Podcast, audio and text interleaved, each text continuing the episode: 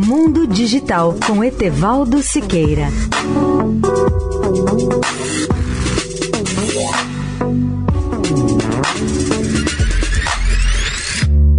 Olá, amigos da Eldorado.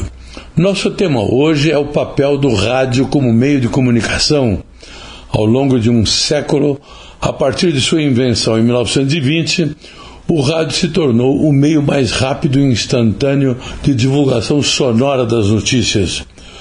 A radiodifusão passou então a ter papel relevante não apenas no âmbito interno dos países, mas de forma especial no cenário internacional, como no caso da Segunda Guerra Mundial.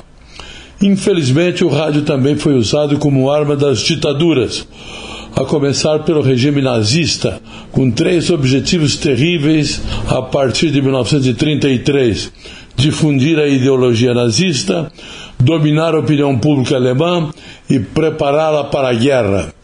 Embora eu tivesse apenas sete anos de idade em 1939 e não entendesse as razões do conflito, eu me lembro muito bem do impacto do rádio sobre minha família com as notícias da Segunda Guerra a partir do dia 1 de setembro daquele ano, 1939, quando as tropas de Hitler invadiram a Polônia.